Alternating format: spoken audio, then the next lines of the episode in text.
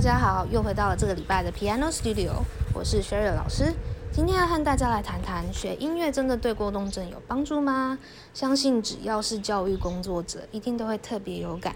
近年来的过动症，或者是不注意力不集中的孩子，比起五年前、十年前呀，真的多了非常多。以我自己在国中教书来讲，一个班二十五个人，平均大约都会遇到两个需要吃药治疗的。在五年前，我的工作室来了一个小学二年级非常严重过动的小男孩。他来的时候会在地板上打滚，我还没有讲完一句话，他就可以把琴架上的谱甩开，能够让他连续弹一分钟都是非常的不容易的。当初小男孩的妈妈带他来的时候啊，每次下课都好紧张，问我孩子的上课状况还好吗？因为他在学校的联络簿总是被老老师写满了满满的红字。在五年之后呀，这位小二的男孩在今年四月即将考国中音乐班。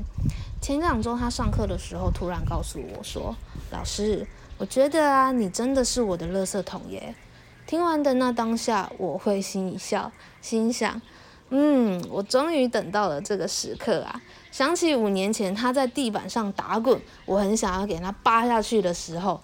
我克制住了自己的怒气，我就跟他讲说：“你要在地板上打滚可以，但是我们要来仰卧起坐，预备开始。”我连等他说不的机会都不给他。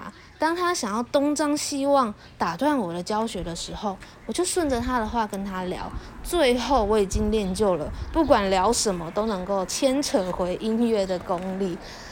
那么回归我们今天来看一下这位特殊的同学。过动症的孩子，他有没有办法真的静下心来学音乐？我想，大部分的过动症的孩子是有办法的。那老师们真的需要一点点，呃，一点点结合结合其他领域的能力，结合去和小朋友谈心的能力。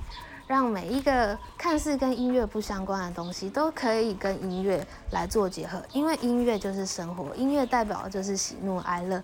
那不管是是正常的孩子，或者是说他有一些注意力不集中问题的孩子，我相信他都能够在生活中找到音乐的乐趣，而且他也能够用音乐来表达他对生活观察到的事情跟他的。他生活中的喜怒哀乐。如果你想听更多音乐教学的生活百态，欢迎按下订阅追踪。听完之后，别忘了留言告诉我你的经历，不管是教学或者是上课的经历都可以哦。我们下周二见喽。